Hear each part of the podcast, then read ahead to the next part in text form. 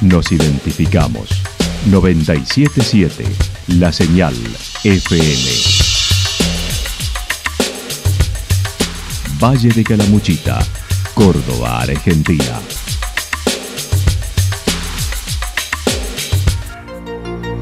El más completo resumen de las noticias de la región, encontralos todos los días a las 12 y 30, a las 16 y a las 22 horas.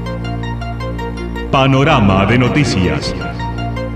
Por la 977, la señal FM nos identifica también con las noticias.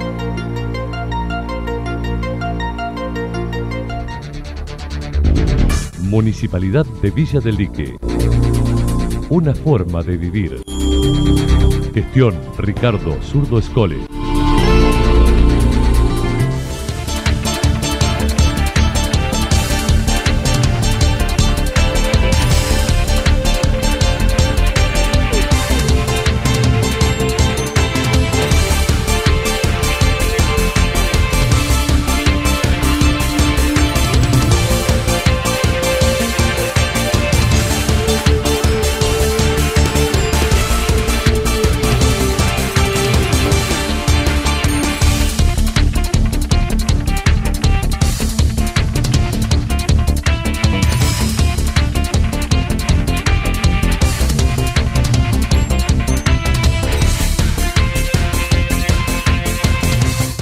A esta hora hacemos un repaso por la información regional a través de los títulos. Nahuel Molina tuvo su reconocimiento en embalse.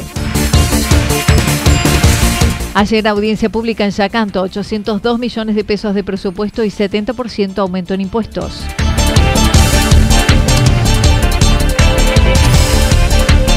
Hace 47 años abría la primera joyería en Calamuchita.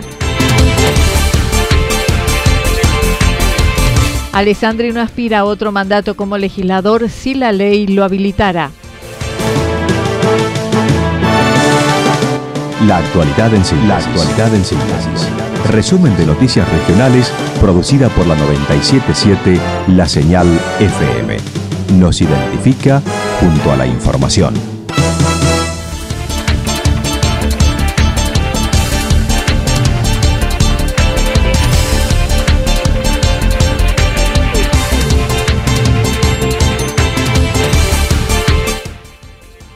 Nahuel Molina tuvo su reconocimiento en Embalse. Ayer la localidad de Embalse recibió a su mundialista nativo Nahuel Molina con un gran homenaje que incluyó embajador deportivo nombrado por la municipalidad, ciudadano ilustre declarado por el Consejo Deliberante y se crearon dos murales en homenaje y se entregaron las llaves de la ciudad.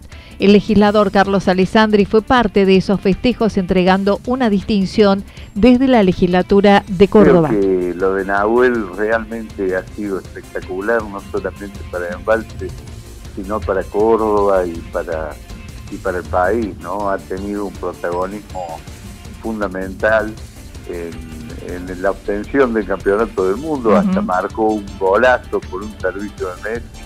Y bueno, creo que ha quedado, ha dejado bien alto eh, su honor en balseño. Así que, bueno, somos un pueblo mundialista, como bien lo decía. Mientras tanto, el legislador que fue parte de los festejos destacó la vida simple de su familia, de sus inicios, su desarraigo a Buenos Aires a los 11 años para poder crecer con muchos sacrificios y desapegos tengo una alegría por los logros que ha conseguido sé del esfuerzo de Hugo y de Delia, todo lo que han luchado para salir adelante, para mantenerlo a Nahuel, que a los 11 años se fue, se fue a Buenos Aires, eh, ese desarraigo familiar forja un carácter, eh, si bien los padres lo visitaban permanentemente, pero no es lo mismo estar en una pensión que estar en la casa en una casa, en la casa de familia, junto con sus hermanos, con sus hermanas. Pero bueno, eso va forjando el carácter y cuando uno tiene un objetivo en la vida y quiere lograrlo y cumplirlo, indudablemente que los resultados a la larga se dan. Esto demuestra que en la vida todo es esfuerzo y trabajo. Ayer audiencia pública en Yacanto, 802 millones de pesos de presupuesto y 70% de aumento en impuestos. Ayer se llevó a cabo la audiencia pública del Consejo Deliberante de Yacanto, donde el secretario de Coordinación y Planificación Estratégica fue el encargado de responder las consultas de los pocos vecinos que se acercaron a la misma. El intendente Oscar Musumesi junto a la planta política estuvieron allí respondiendo a algunas consultas. El presupuesto estimado es de 802 millones de pesos, con un 70% de aumento en los tributos generales, aunque algunos sea mayor el incremento, como lo señaló Rodolfo Musumesi en la, generalidad de los tributos tenemos un incremento del 70%, quizás haya algunos otros que el, aumento sea un poco más superior, me refiero al tema de las obras, de las avisaciones de planos, ¿por qué? Porque estamos un poco desfasados a lo que cobran o perciben comunidades similares del valle. Lo que estamos haciendo es tener una idea común entre las comunidades de Calamuchita a los fines de medianamente saber cómo es lo que perciben eh, otras comunidades. Me refiero a lo que son las contribuciones y me refiero a lo que son las tasas administrativas. Fueron varios los temas abordados en las dos horas y media de duración. Entre ellos, confirmar son unos 150 empleados entre contratados permanentes y otras categorías, representando un gasto del 42% del presupuesto. Eh, estamos teniendo en el orden de los 150 empleados, puede haber algunas variaciones y también puede haber algunos otros, personal que trabaja de manera, de manera jornal, o sea que no es con, carga horaria completa, pero en el orden de los 150 personas trabajan. De acuerdo a los, a los cálculos que hemos realizado nosotros, lo que es el gasto de personal, o sea, dentro de lo que son en el rubro personal general ronda el 27% y en la parte de servicio que abarca otros, otro sector en el orden del 15%. Si hacemos una sumatoria entre los dos rangos, estaríamos en el orden del 42%. Esto es punto más, punto menos.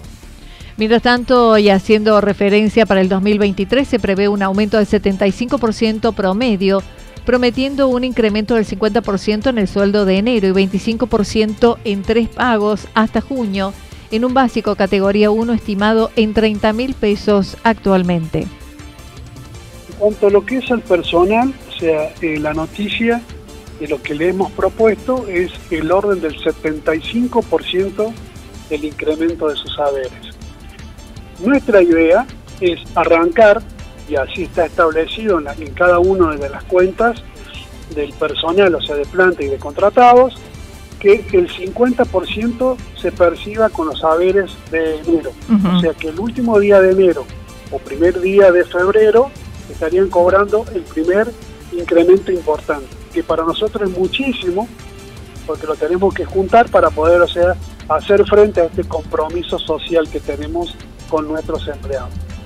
El otro 25% estamos haciéndolo con una idea, y es lo que queremos eh, explayarnos, de favorecérselo en tres pagos hasta el mes de junio. Además, se prometió tratamiento en el Consejo del nuevo Estatuto del Personal Municipal. Para los concejales y tribunos de cuentas se estableció un aumento del 100%, quedando en una dieta aproximada de 160 mil pesos, cifra que los involucrados dijeron revisar en la segunda lectura de la próxima semana. Una de las obras más esperadas por los vecinos es la de agua, que actualmente, como hace varios veranos, se encuentran en emergencia hídrica, por lo que dijo hay un proyecto presentado para extraer del río el Durazno. Aseguró está aprobado en el organismo nacional ENOSA y aseguró en enero del 2023 se realizará el llamado licitación, estimando marzo iniciar esa obra y la que más se nos aproxima.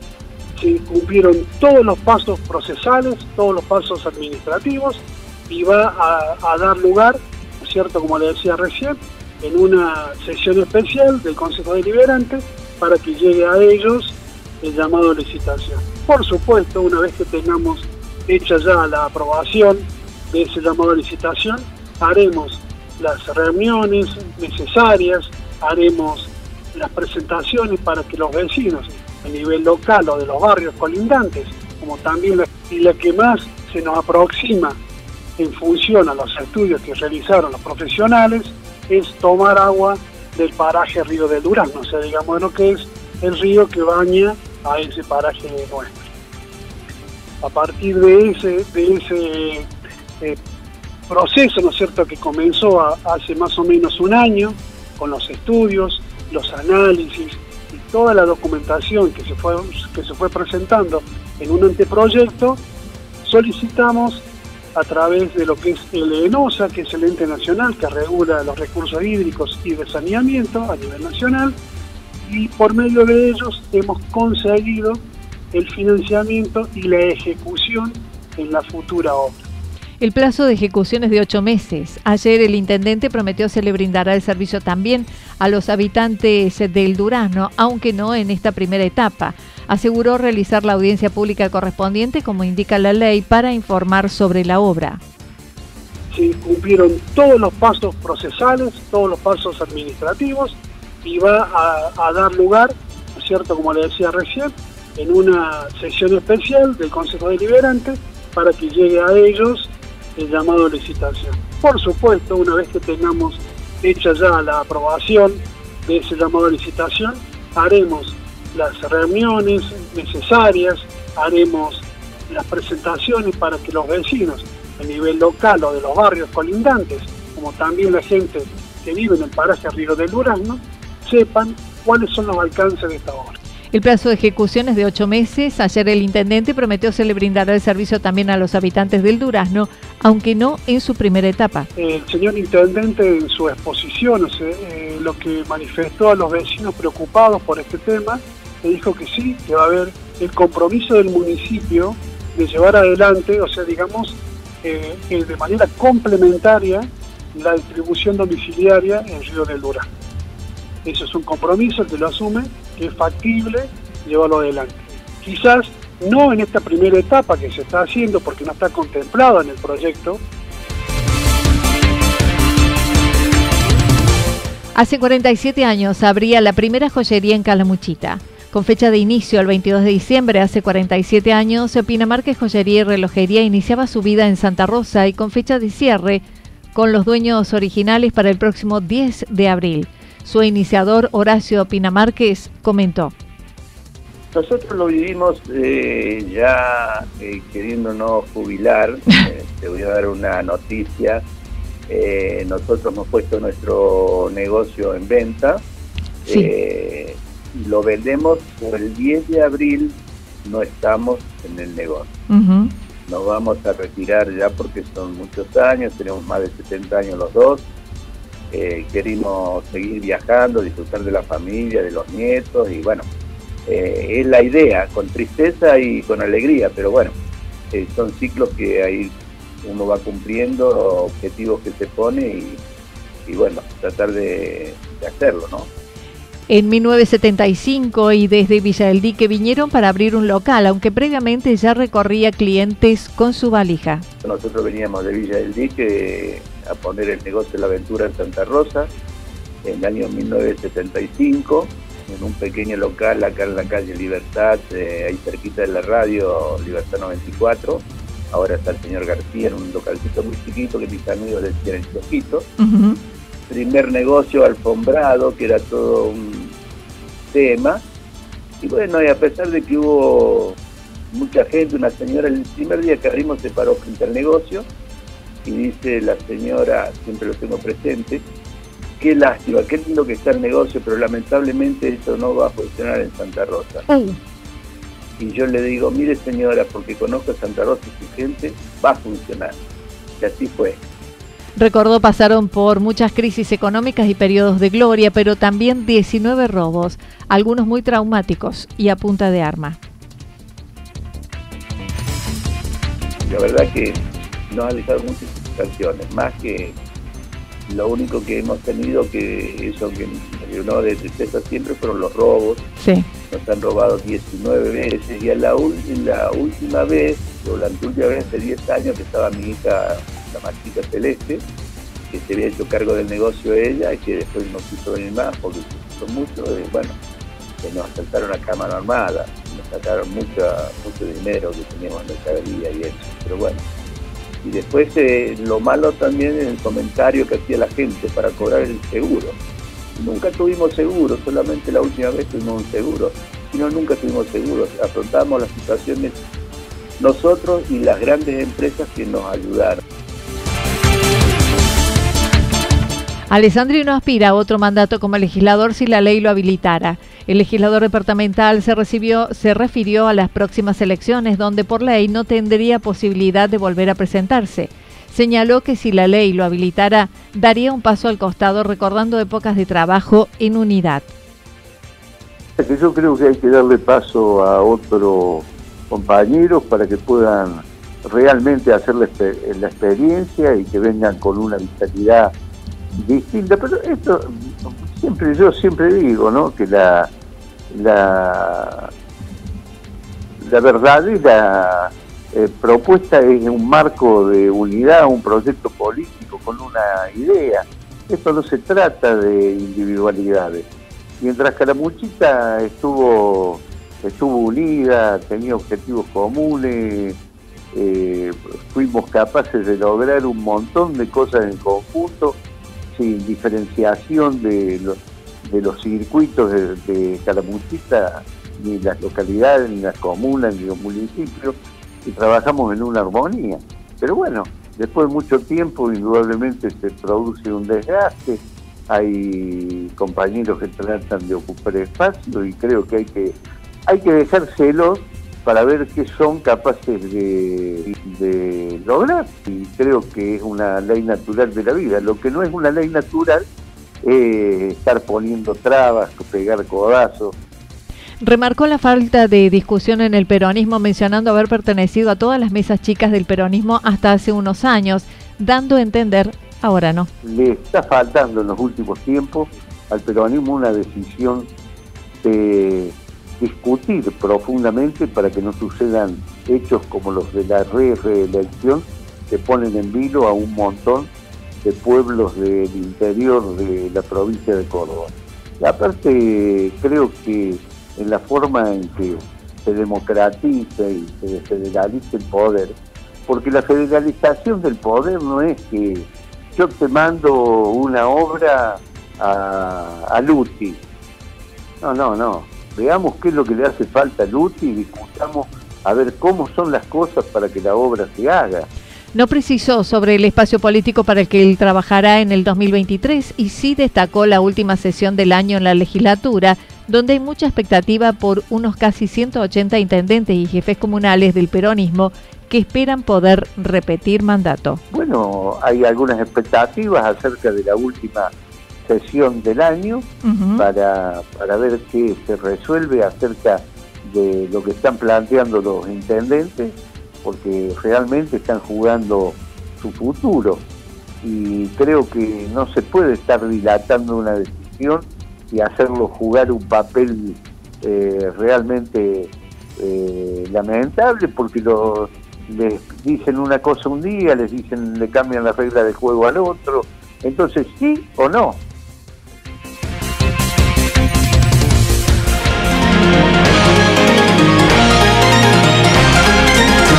Toda la información regional actualizada día tras día. Usted puede repasarla durante toda la jornada en www.fm977.com.ar. La señal FM nos identifica también en Internet.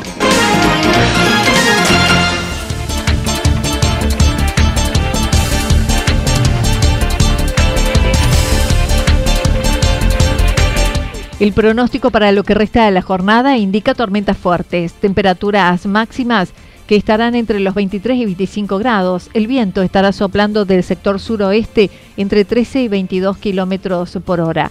Para el fin de semana, día sábado, continuarán las tormentas aisladas, luego parcialmente nublado, temperaturas máximas entre 21 y 23 grados, las mínimas entre 15 y 17 grados, pero habrá fuertes vientos del sector sur con ráfagas de entre 42 y 50 kilómetros por hora. Para el día domingo anticipan mayormente nublado, despejado en algunos momentos, temperatura máxima entre 22 y 24 grados, mínimas entre 15 y 17 grados.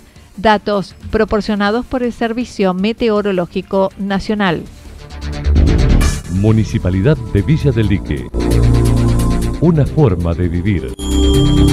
Gestión Ricardo Zurdo Escole. Lo que sucedió en cada punto del valle. Resumimos la jornada a través del informativo regional en la 977. 977 La Señal FM.